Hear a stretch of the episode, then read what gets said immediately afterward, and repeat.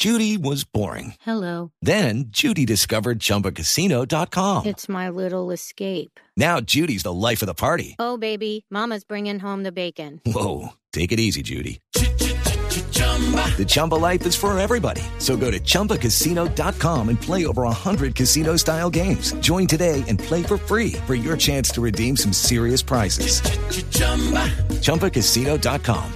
No purchase necessary. Void where prohibited by law. 18 plus terms and conditions apply. See website for details. Es un ornitólogo aficionado y pues conoce del hallazgo. Señor Murillo, bienvenido a Mañanas Blue. Hola, muy buenas tardes. Muchas gracias por la invitación y un abrazo de, de feliz año y gracias por la invitación a toda la mesa de trabajo. No, a usted muchas gracias por atendernos. ¿Cómo se produjo este hallazgo y en dónde? Que entiendo que fue cerca a Manizales, pero ¿en dónde exactamente? Bueno, estamos ubicados sobre una reserva natural eh, de la propiedad civil. Eh, estamos en la zona baja cafetera de Villa María Caldas, a, a 25 minutos exactamente de Chinchina Caldas. Señor Murillo, ¿eso se puede hablar? Eh, y usted me corregirá, ¿esto es hermafroditismo o cómo se llama en las aves? ¿Cómo se puede llamar eso en las aves? ¿Y por qué sucedió?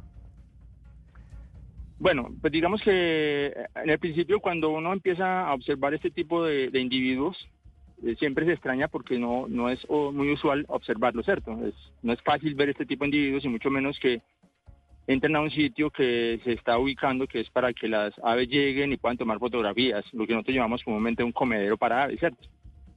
Entonces se pone uno a investigar sobre este caso y lo que vemos aquí es que inicialmente lo llamamos hermafroditismo, ¿cierto?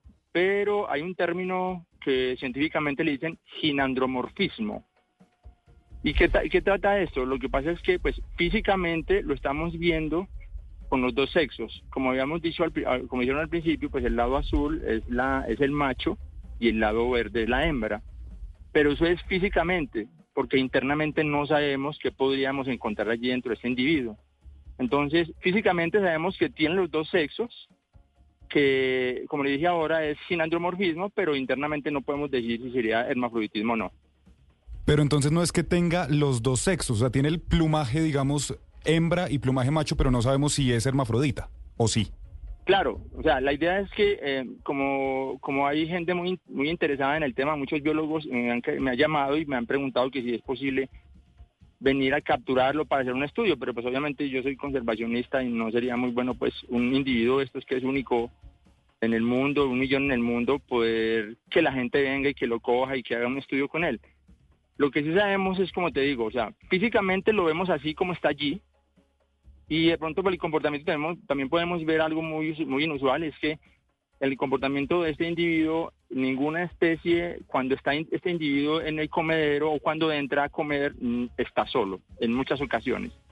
Y ninguna otra especie de su misma familia eh, lo acepta, lo acepta como tal. Puede ser por los colores que se ven físicamente o puede ser porque realmente sea hermafroditismo. Pero como te digo, no es que necesariamente sea hermafroditismo hasta que no estemos bien seguros eh, pronto por alguna casualidad que uno lo pueda encontrar en el piso después de un tiempo de haberse, pues que se haya muerto, que lo encuentre por aquí cerquita. Pero de resto no podemos indicar bien de que realmente sea ginandromorfismo o que tenga eh, alguno de los dos sexos o que tenga los dos sexos. Ahora, es el, el color azul, eh, ustedes dicen, esa es, digamos, la parte de macho y el color eh, verde es la parte de hembra, porque las, los pájaros de ese... mm, ¿Cómo es que es? El mielero verde salvaje. ¿Los pájaros mieleros, todos los azules son machos y todas las verdes son hembras? ¿O, o por qué, digamos, lo categorizan así según los colores?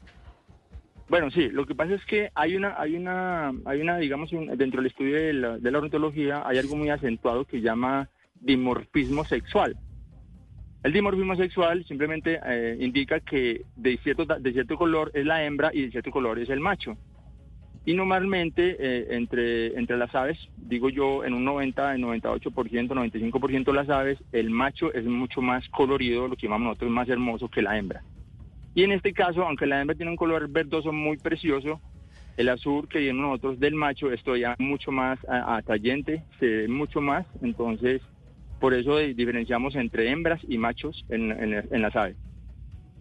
Sí, es muy lindo este tema que estamos hablando con el señor Murillo sobre la biodiversidad, eh, pero quisiera que nos habláramos un poco más sobre cómo interactúa con otras, o, pues otros de su especie y si tiene la posibilidad de aparearse o no. ¿Ustedes qué han observado?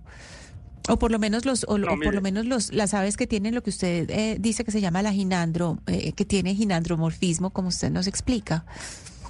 Bueno, pues en este caso en particular, que es el que yo tengo aquí, que inicialmente pues lo hemos visto casi desde el 2019 y lo he venido referenciando y tomando videos y fotografías para hacer un seguimiento también para ver la parte de física cómo, cómo viene cambiando.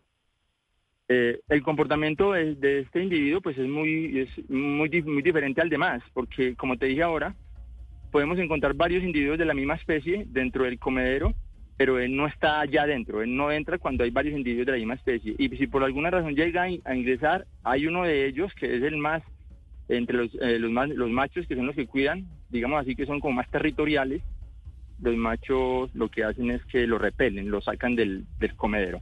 Entonces, ¿qué hace este individuo? Sí lo hemos notado o lo he visto porque yo mantengo aquí, pues vivo aquí en la reserva y lo veo todos los días cuando lo podía ver ahora, es que eh, él puede ingresar, pero cuando hay individuos de otra especie, o sea, cuando hay otras tangaritas, cuando hay, digamos, tucanes o hay otras especies, él sí entra a comer, pero cuando encuentra especies de, o sea, individuos de la misma especie de él, no entra a comer porque es repelido, o sea, lo sacan de una de ahí del, del.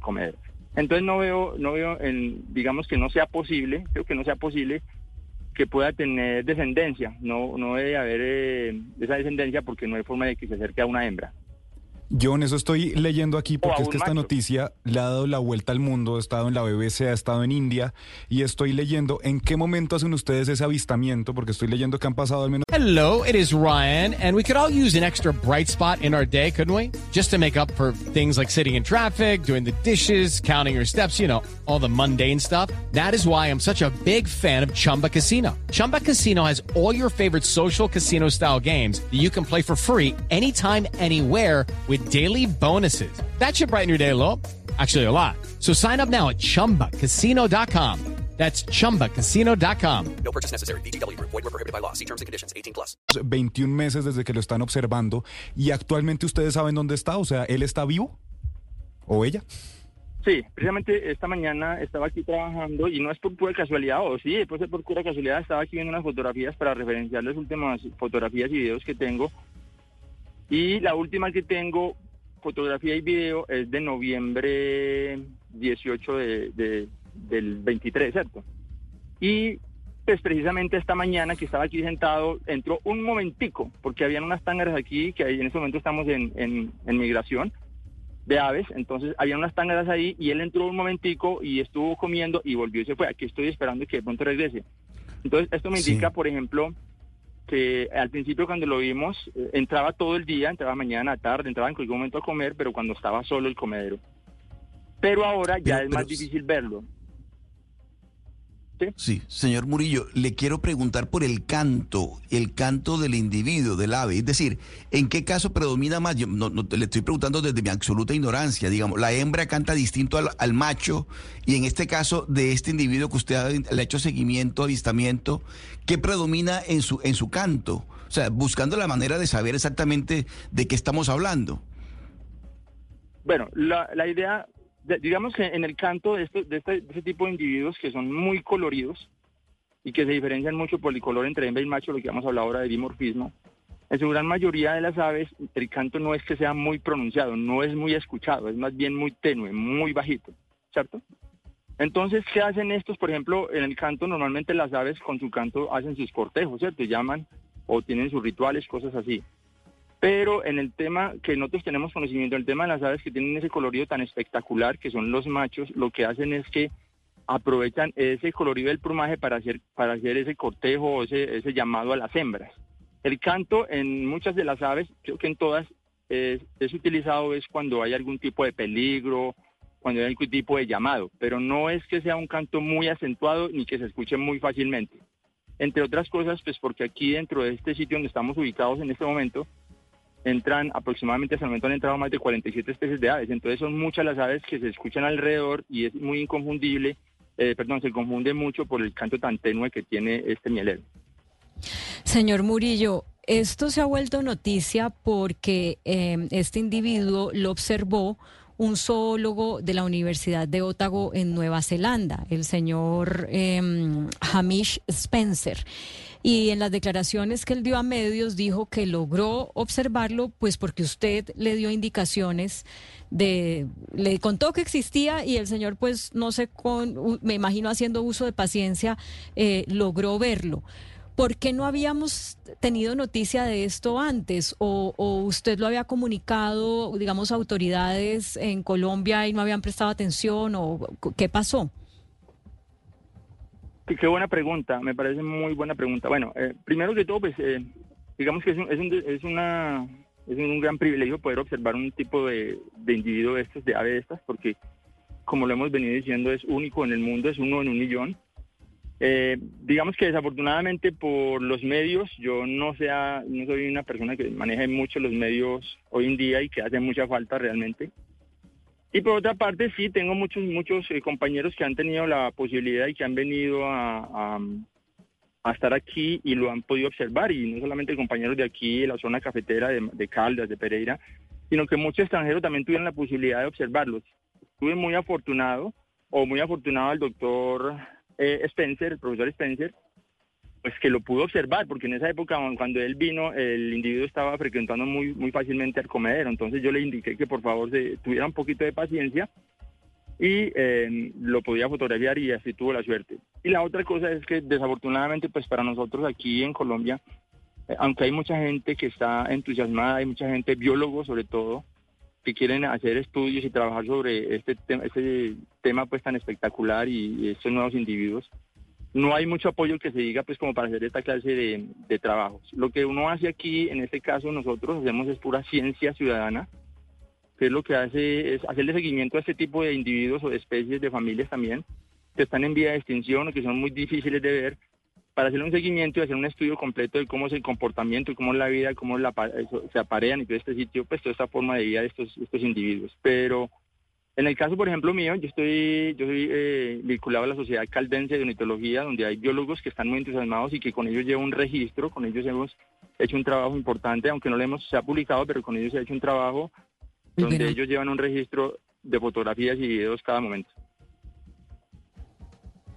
Pues señor Murillo, Señor Murillo, qué belleza que tengamos nosotros en Colombia em, este individuo. Em, ojalá que sea objeto de más investigación, por supuesto conservándolo sin tocarle una pluma, porque, porque qué, qué lindo, qué lindo es. Y la próxima vez que usted haga un avistamiento así que le llame mucho la atención, pues ahorita ya conoce medios, ya nos conoce a nosotros, entonces nos cuenta de primeros, ¿le parece?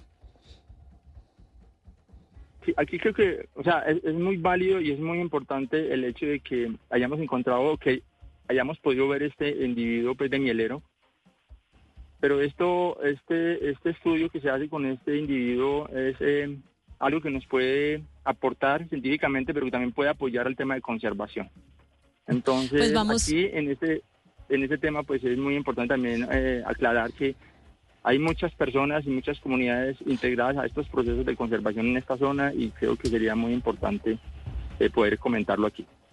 Claro que sí, es John Murillo, ornitólogo aficionado a propósito del mielero verde salvaje que eh, descubren, o ellos allá en Villa María Caldas, una, un individuo que es mitad hembra, mitad macho, al menos por los colores de su plumaje. With lucky landslots, you can get lucky just about anywhere. Dearly beloved, we are gathered here today to. Has anyone seen the bride and groom?